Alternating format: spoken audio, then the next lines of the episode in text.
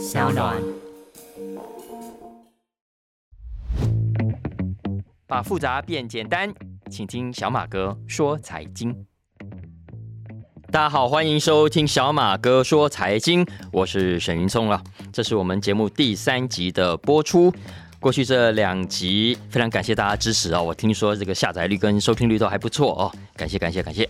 来，今天从哪里开始呢？我们先聊一下最近我在电视上看到一个很有趣的新闻，是大家都关心的麦当劳。麦当劳，大家看到了，因为俄乌战争爆发，很多美国的企业啊就纷纷的退出，星巴克啦、麦当劳啦，现在都说要退出了啊。那上个礼拜呢，已经退出了麦当劳啊，原本的这个店面。哇，换了个招牌，重新开张哦。这个新招牌呢叫做 VNT 啊，俄文呢叫做 Kushno and Touchka 啊。我当然不会俄文，这个一定念不准了，我尽力了哈。总之，这个 Kushno and Touchka 啊，中文的意思就就是那么好吃啊。那据说呢，它基本上就是在麦当劳原店卖回一模一样的东西啊。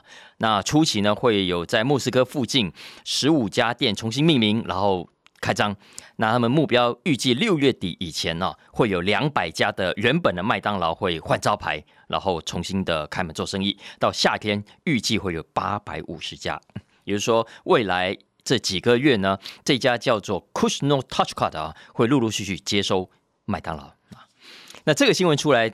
当然，很多人支持西方国家就会唱衰了哦。你想看，哎呀，麦当劳这么好吃，对不对？俄罗斯你怎么可能搞得出麦当劳？哪里这么容易啦？如果这么容易的话，你看为什么到现在世界为止还是没有第二家，还是麦当劳到现在 OK 一家独大哦？当然，如果以总店数来说，这个稍微比较多了。不过就规模来说，还是麦当劳是比较大的。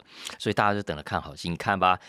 到时一定会传出，哎呀，东西难吃啊，呃，这个管理不当啊，哈，这不像麦当劳这么好的这种新闻出来，然后大家开始嘲笑俄罗斯啊。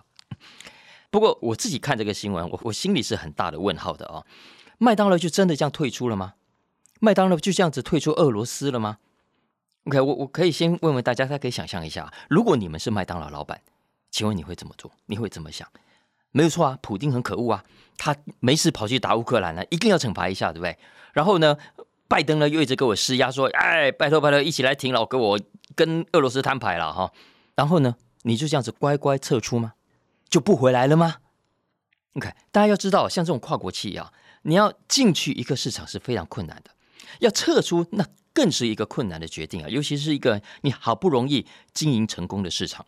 尤其是那种你投注了很长的时间才做起来的市场，你说你这么轻易就放弃了吗？要知道，麦当劳在三十二年前，莫斯科的普希金广场上开了第一家店。三十二年前，一九九二年，那是冷战结束的那一年啊。当然，现在年轻人可能那时候很多都还没出生，说没有办法想象当时啊。其实那一年，戈巴契夫跑去美国，跟克林顿一起在密苏里州啊去宣布冷战的结束。那时候我刚好人在美国，我还亲自跑去那个广场上去看，参与了历史性的一刻——冷战的结束。但是到今天，那是一九九二年，很快转到三十二年之间，大家都知道了，麦当劳在俄罗斯非常受欢迎，所以非常的成功。大家知道俄罗斯对麦当劳来说有多么重要吗？我给大家一个数字啊，光是俄罗斯加乌克兰市场就占了麦当劳全球销量的百分之九，也就是将近一成。所以换言之，丢了这个市场，等于。少了十分之一的收入，哎，麦当劳是多么庞大的一家公司，十分之一的收入有多大，大家知道吗？所以你想想看，要退出，你舍得吗？当然舍不得啊！如果真的退出之后，哎，战争不会结束吗？好吗？你说普京很会拖嘛？呃，拖下去再打个几年，哎，总有结束了一天，总会有恢复和平的一天。请问结束了之后，你要不要回来？你要不要回来？俄罗斯这个对你来说曾经非常重要的市场，有没有不回来的理由？当然没有啊，商场上本来就没有永远的敌人。但问题是你到时候要重新回来，有这么容易吗？重新找点，重新找人，这么容易吗？当然不容易啊。所以我因为这样，所以仔细去看一下新闻，我就发现了几个迹象啊，呃，几个迹象。所以我猜测麦当劳并不是真的完全退出了，其实他可能预留了啊，将来回到俄罗斯的伏笔。怎么说呢？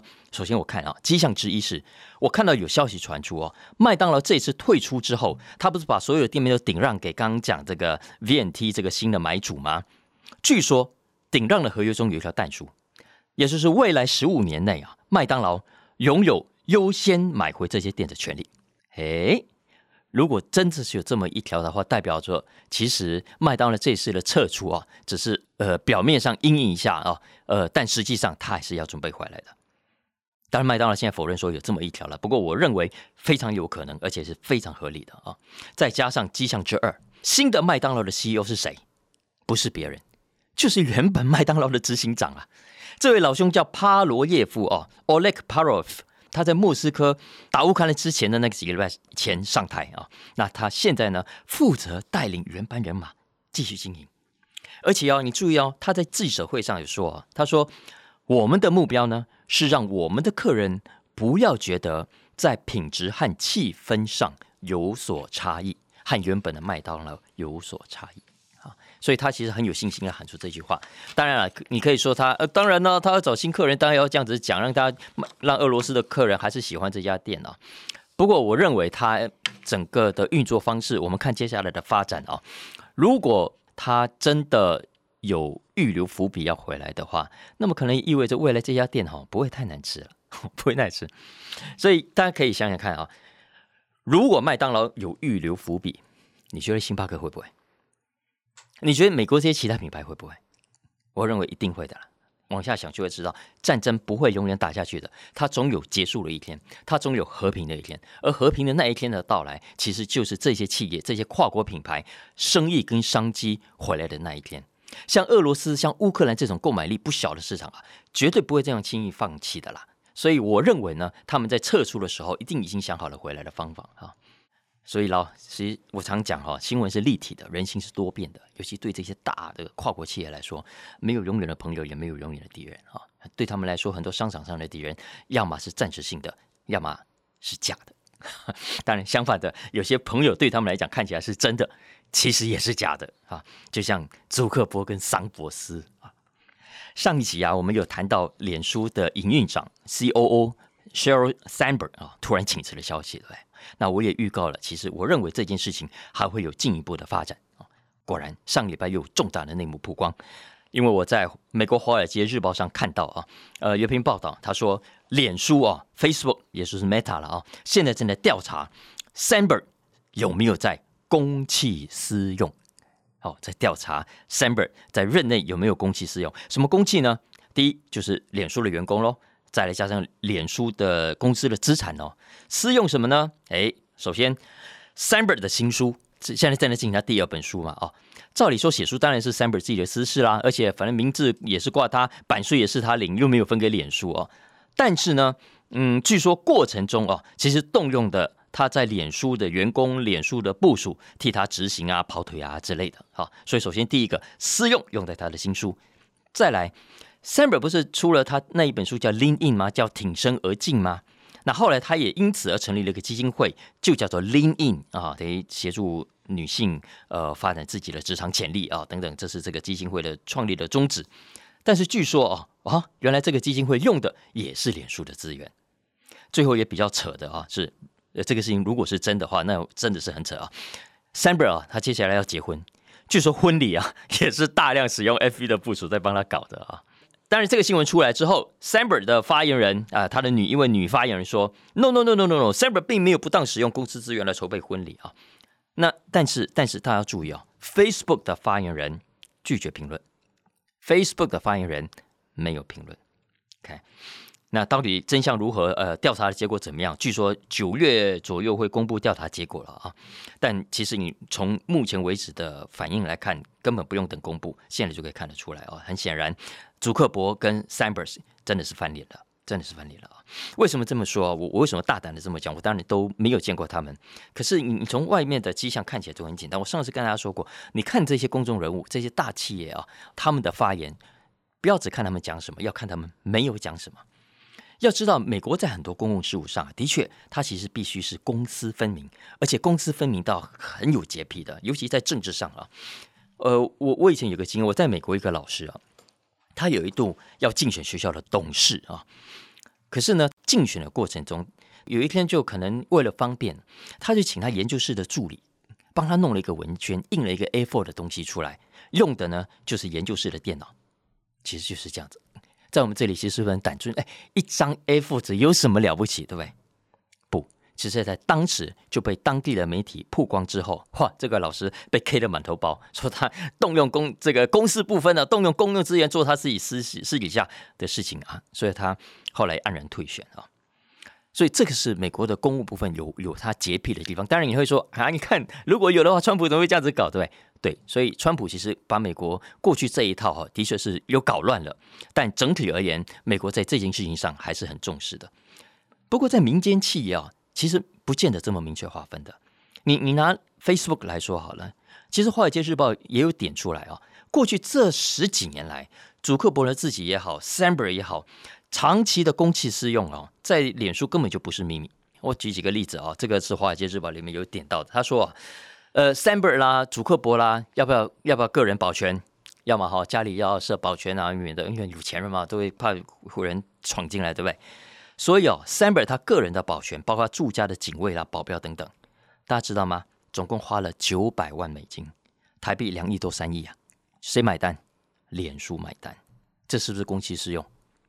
祖克伯自己当然更高了。据说他个人的保全哈，家里的这些有的没的，总共花了一千五百万美金，五亿台币吧哈，大家换算一下，这还只是个人保全哦，我还不算其他什么私人飞机啦等等，这动辄都是好几百万美金的开销，全部报公账。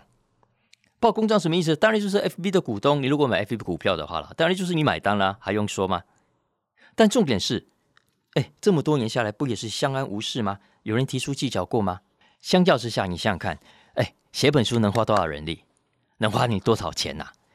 一场婚礼，好吧，再怎么奢华，值得这样小题大做吗？啊，其实这种事啊，老实说，在 FB 里面，在脸书这种大企业来说，不是太大的问题。只要主克伯说哦，没问题，呃，这是公司授权的，这个公司同意的，等等等等之类，然后终止调查就好了。怎么会煞有介事的搞一个调查小组在调查这样的事情啊？反正八卦归八卦，可是我认为这也意味着有重大的讯息在里面。这意味着 FB 的领导团队内部啊，一定出了问题，不是管理问题，就是策略问题。OK，不是有人在搞斗争，要么就是有人的确是不认同主克伯或者是公司要走的策略跟公司要走的路线啊。所以在这样的一个情况下，你从这些事情就可以看出来，呃，主克伯跟他的团队接下来要不要处理这些事情？当然要的啊。那如果要，呃，他会怎么样去影响未来 FB 的营运？它会不会影响主客博的判断？会不会冲击 FB，也就是 Meta 的股价啊？我认为会啊。你如果现在问我的话，但我我也只是用猜的啊。我认为接下来的 Meta 啊不是大好就是大坏啊，因为他现在做的这个元宇宙，要么真的很成功，然后最后可以救 FB，当然就大好；否则如果没有他成功的话，以现在 FB 啊，我们上次有讲过，它的年轻用户大量流失，它的广告又被 Apple 给卡住，没法施展的结果，其实就会是很大的坏消息啊。所以，我刚刚讲花点时间聊 Samber 的事情，其实不只是为了八卦，而是让他知道说，呃，他在管理上一定有像代表着 FV 正在面临的某种的警讯啊，所以它影响可以是很巨大的啊。当然了，有些八卦哈，我是觉得很浪费时间的。我做这个这个 Podcast 的其中一个想法，其实也就是跟大家分享我平常在看的新闻，也包括我平常。不看的新闻，我就要跟大家讲一下啊。呃，比方说底下现在讲的这个新闻啊，我其实只讲一次啊，因为我不会再讲，因为我觉得这种新闻是非常浪费时间、非常没有营养的啊。这个新闻是什么呢？这个新闻是讲说马斯克 Elon Musk 即将要挑战史上首位的兆万富翁，英文叫 trillionaire，trillion 啊，不是不是 millionaire，我们最早讲百万富翁嘛哈，后来就变成 billionaire，呃，亿万富翁，哦，现在升级了。叫赵亿或者叫赵万富翁啊，这个新闻是这样子，他说呢，有一家叫 Approve 的公司啊，他就预估怎么去预估呢？他是说马斯克呢，从二零一七年以来啊，到二零二一年一月为止呢，他的财富啊，平均年增率是将近百分之一百三十，百分之一百二十九。OK，所以呢，呃，他就根据富比士所提供的这个数据呢，去推估现在呢，马斯克的身价已经高达两千六百多亿美金。所以，如果如果按照同样的成长速度的话，最快他可能在二零二四年，也就是他五十二岁那年，就会变成全球第一位的兆亿富翁。你们发现这种新闻其实很常见。我们常常股市大涨，我们说哦，郭台铭身价又暴增多少？有没有哈？然后股价大跌了，说哦，张忠谋身价顿时蒸发多少？有没有？因为他们手上有很多的股票。其实这种新闻很久不看了，因为非常浪费时间，完全一点意义都没有啊！我这回是因为要做 podcast 才跟拿来当例子跟大家讲的啊。其实我要说的是，哎，股价总是有涨有跌的。对于这些创业家，对于这些经营者来说，这些股票就是他努力经营公司所带来的。除非他有一天要退休了，除非他有特殊的目的要大量的出脱的股票，否则你不管你媒体怎么讲，呃，不管股票怎么涨怎么跌，他都不会受到有任何影响。这些账面上的财富对他们而言，对大部分人而言，其实就是让媒体做文章而已，他 一点实质效果都没有，纯粹浪费大家呃去看这种没有营养的新闻而已啊。所以，所以我的建议是了哈，那下回看到类似这种啊，这个股价大涨，谁身价大涨，谁又怎么怎么样影响？呃，直接跳过啊，闭目养生，我都觉得好过看这种坏消息。不过呢，有一些消息哈很重要，偏偏呢常常会被误解，要么就被轻忽掉。我我再举个例子啊，印度最近大家新闻有看到，印度因为北部干旱啊，史上罕见的干旱非常严重啊，所以造成印度啊上个月的这个小麦不是减产嘛，所以上个月宣布啊禁止出口小麦啊。这个大家可能在媒体上会有看过，然后呢，就媒体分析，你看，因因为印度禁止出口了啊，所以害得国际小麦供需失衡啊，所以价格暴涨。然后呃，如果你上网去看，还会看到美国驻联合国大使啊，呃，他在联合国安理会的一场会前部长会议上，呃，就说希望印度扭转这个决定啦啊，他就说呃，鼓励各国不要限制出口啊，因为任何出口的限制都会加剧粮食的短缺啊。言下之意，你直接看他的话，对不对？印度不要再禁止出口了，因为将会造成粮食短缺呀！哈，意思是说粮食短缺跟印度禁止出口有很大的关系。但这是错误的，这是不对的。好，为什么这么说啊？错在哪里呢？来，我跟大家先分享两个统计表，大家就知道为什么我这么说了啊。首先，第一个统计表呢，叫做全球小麦的生产大国排行。啊，产量最多的国家啊，大家去 Google 都可以轻易的找到，就跳在最前面啊。我快速跟大家念一下前十大：第一大是中国，第二大是印度，第三大是俄罗斯，第四大是美国，第五大是加拿大，第六是法国，第七是巴基斯坦，第八是乌克兰啊，这是被俄罗斯打的乌克兰，第九是德国，第十是土耳其。这是十大小麦生产国。再来，这十大生产国是不是就是十大出口国呢？答案是不是？接下来我们看第二个统计表啊，全球十大小麦出口国，OK 是哪十个呢？俄罗斯第一，第二名美国，第三名加拿大，第四法国，第五乌克兰，第六澳洲，第七德国，第八阿根廷，第九卡扎斯坦，第十波兰。有没有印度？诶，没有诶。诶，印度不是排名第二的生产国吗？怎么不是出口大国呢？诶，中国不是第一大的生出生产国吗？怎么不是出口大国呢？答对了，因为印度跟中国从来就不是小麦的出口大国。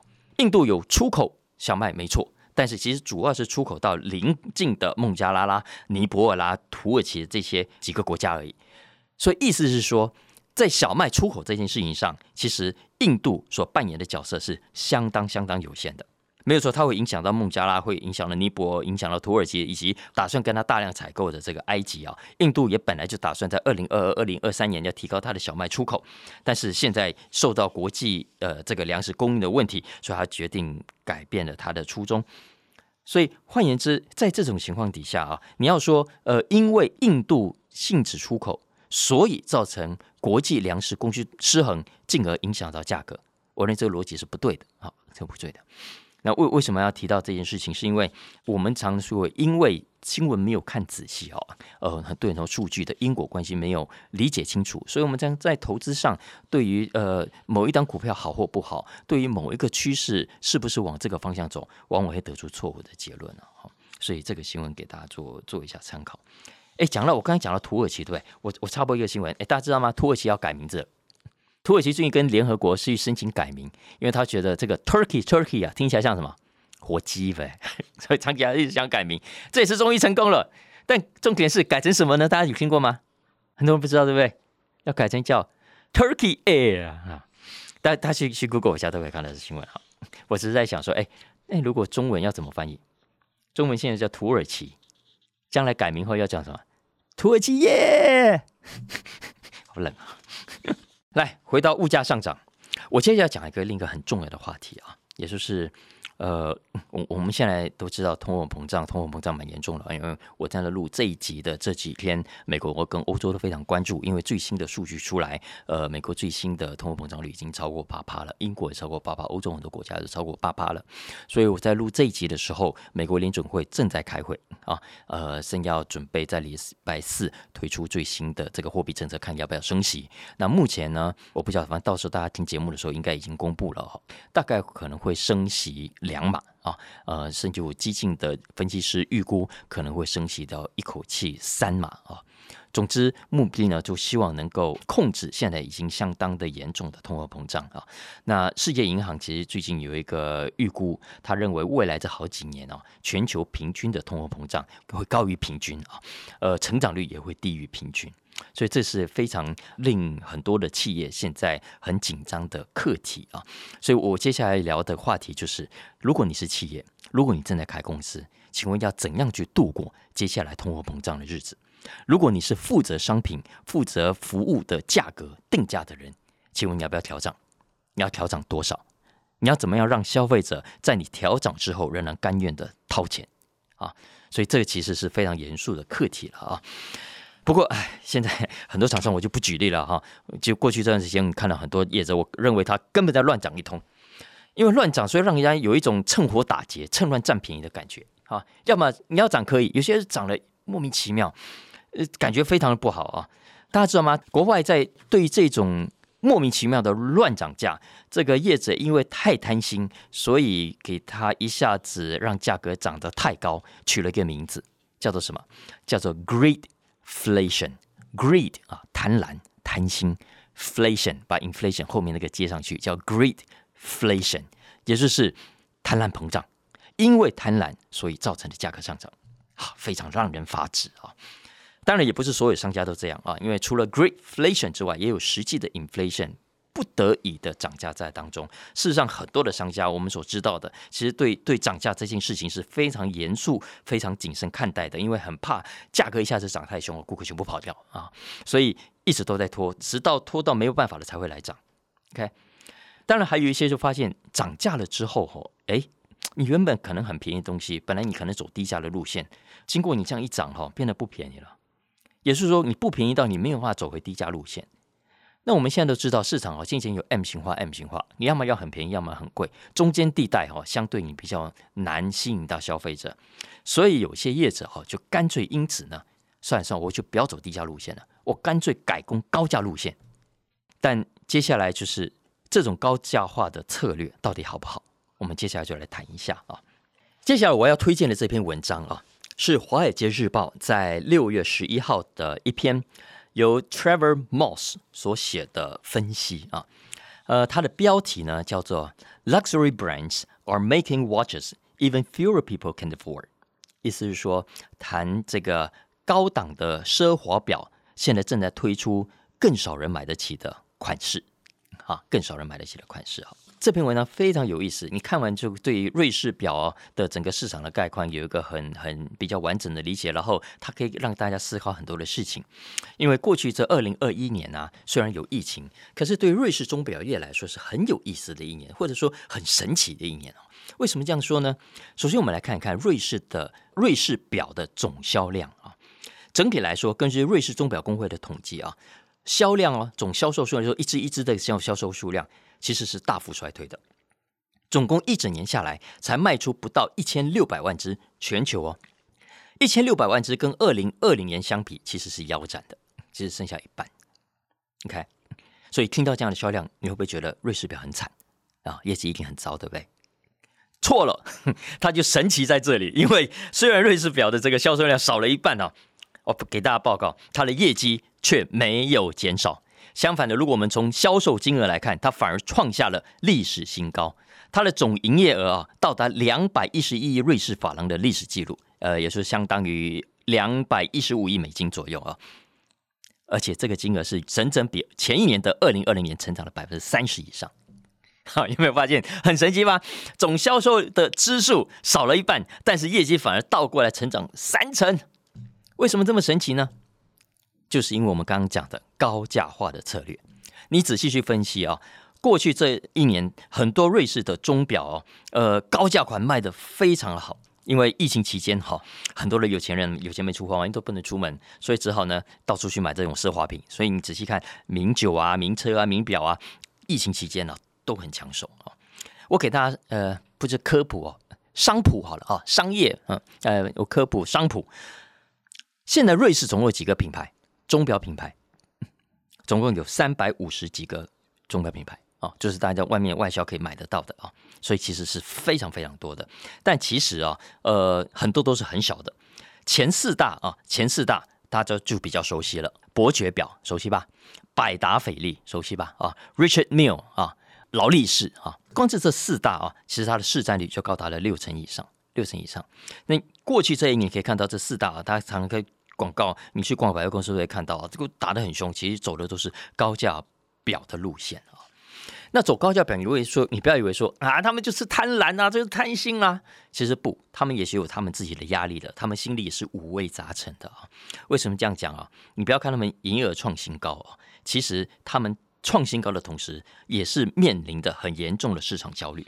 因为呢，因为很多中低价位的手表哦，也是十万啊、二十万左右台币，我知道很多人根本是买不起的啦哈。呃，但但对这些。名表界来说，等级来说，这都算是入门款，很多人喜欢。呃，送礼啦，什么结婚啊，呃，或者孩子考上大学作为奖励啊，等等，其实很多有钱人喜欢这个样子啊。但问题是，过去这几年呢，这种价位的入门表啊，被像 Apple Watch 的这种 Smart Watch 啊打得落花流水啊，去咬掉很大一块肉，所以瑞士钟表非常非常的痛啊。那有人说，接下来这个情况还会更糟啊。所以这是为什么瑞士的钟表业其实一直也处在焦虑状况的的原因之一啊。但是他们现在发现，哎，好处是现在想买瑞士表呃想买机械表的人，其实购买力也更强，所以呢拼命的推出所谓的高价的款式啊。那他们也发现很多有钱人愿意买单啊，就算那些现在买了 Apple Watch 的，其实也都在等待的机会。哎，下一次赚更多钱、存更多钱，要奖励自己的时候，哎，该买一只更高档的这个这个机械表啊。所以这是整个高价化的拉力跟推力啊，也是说，呃，有贪心希望往上走的部分，也有不得不这么做的原因啊。那。接下来我们来评估一下喽。请问，如果你也是在经营事业，你也在为你的产品定价，你认为这是一个好的策略吗？这是一个好的策略吗？有人说好啊，为什么？因为就短期来说，利润更好啊。同样，以前卖两百块的东西，你成本可能没有高出多少，可能现在可以卖两千块，何乐而不为啊？更何况长期而言，可以让你走高价值的路线，你的品牌可能让人家觉得更值得，对不对？哈。不过，《华尔街日报》刚刚讲的这篇文章啊，它其实引述列者的论点，我觉得很有道理。他说：“未必，未必，尤其是对瑞士表来说，为什么这么说呢？因为以瑞士表的状况来说，因为它已经太精英了，现在已经太精英。想想看，真能够买到那种价位的表的人，全世界有多少个啦？所以有多少潜在顾客，算都算得出来啊。所以目前估计，真正那种顶级表的顾客啊，当然全世界还是这种很有钱的，但就是十万了不起，二十万人左右啊。”其他人就算想买，呃，也不见得呃有那么高的意愿把钱花在这种地方啊。所以，请问，如果你只走这么高价的路线，只锁定这么少的人，请问你要怎么去培养新的顾客？要怎么去培养新人？这是为什么很多的高价的车会有入门款的原因？因为入门款其实他们培养新顾客，让新顾客认识跟接受、爱上这个品牌的很重要的方式。所以你如果没有低价的产品，你东西又越来越贵，请问十年、二十年后，你还会有多少新客户？你还会有多少市场影响力啊？所以，呃，华尔街日报它其实有举像 Oris 另外一个品牌啊为例子，他说，哎，他们很聪明，因为他们反其道而行啊，他们推出很多的入门款啊，大概就是两千块美金、六万、七万、十万以下台币啦的这种款式，哎，结果业绩大好，哎，好，呃，我听见他看着这篇文章了，这个很有意思。大家找来读读，呃，你要涨价啦，要涨多少啦？这个策略没有没有绝对的答案啊，没有绝对的答案。来讲到通膨哈，我要推荐的下一篇文章是最新一期《经济学人》的 Business 的头条啊，他讲的是这个年代 CEO 的新挑战，就是如何在通膨中活下去。为什么要特别针对 CEO 来谈通膨中活下去呢？因为我们都知道，美国的这些大的企业啊，很多 CEO 其实都是聪明绝顶的。那照理说，他们也应该有足够的能力，呃，带领企业度过这一波的危机。因为毕竟你想想看嘛，呃，很多都经历过二零零八年那场金融风暴啊，然后十几年来的也都走过了。再像过去这两年的疫情，吼，很多公司就被打得七晕八素啊。但是经济学人提醒，inflation 呢是一个截然不同的挑战，而它所涉及的影响幅度之广。呃，它所可能持续的时间之长，可能跟过去这几场风暴都不太相同的。那相反的，这些 CEO 们哈，他就说，这 S M P 五百指数里头的成分股，这五百家企业的 CEO，平均年龄哦，平均年龄五十八岁，五十八岁，也就是说，呃，美国在发生一九七零八零年代的那场大通膨的时候啊，这群 CEO 可能都还没上大学，可能还在念高中或者是国中，所以意思，大家其实是对通膨。没有经历过的，那该怎么样呢？这篇文章你看完哦，我帮大家整理出三个重点就好。好，经济学人其实提醒大家，如果你是公司的 CEO，如果你是负责公司掌舵的人，注意这三件事情：第一，成本跟利润，成本跟利润啊，因为遇到这样的一个艰困的时期啊，你一定要保护你的 profit margin，保护你的利润，然后你的利润比你的营收还要来的重要。啊，因为在平常时候大家都来冲营收嘛，啊，因为营收啊有面子嘛，营收高代表你这个市占率也高，但有时候你会发现，你冲营收不代表你能够赚到钱，而在行情好的时候，哎，你为了冲营收，暂时薄利多销，呃，少利润其实是没有关系的。但是在这种紧缩的时代，哈，其实经济学人提醒大家，成本跟利润掌握好是非常重要的。第二个重点是现金与账期，现金与账期啊。呃，其实，在平常的时候，你现金准备少一点没关系，因为大家都觉得未来会更好嘛。可是，当未来是充满不确定或者状况很可能会不好的时候，那么拜托你公司里面要足够的、足够的现金才行。而要足够的现金，其实你就要更聪明的去安排你的账期啊，这是第二点。再来第三个，周转率与库存。看库存管理是非常重要的哦。对我在在别的节目有聊到啊，美国的零售业像 Walmart。像 Target 啊，就就发现了疫情期间他们准备了一些货，现在因为大家开始都跑出来了，都不再需要变成滞销品哦，所以库存的问题相对是一个严重。要知道，库存就是你压在仓库里面的现金，你没有办法拿出来变卖，其实就等于你这些现金会放在那里，不断的遭受损失啊。所以这个其实是在通膨时代啊，呃，很多企业其实要去避免的。当然，我讲的是那种滞销的库存。因为如果是好的库存，当然是好的。所以，因为你现在进货，也许是比较低的成本，未来可能会涨啊。所以，这个是未来大家可以参考的几个方法了。哦，因为总之，现在整个通膨是大家很关心的一个现象啊。呃，未来的几年挑战其实会很大的啊，让我们一起努力，我们一起来锁定我们的这个节目，继续听下去。以上就是今天的小马哥说财经，那希望大家喜欢这一次的内容哦，啊，不要忘了按下订阅跟评分五星啊，欢迎大家持续的透过各大 podcast 平台来收听，分享给你的亲朋好友了哦。如果有任何相关的需求啊，欢迎透过文字栏讯息中的相关粉砖跟连结跟我们来互动。OK，我们下礼拜见喽拜拜。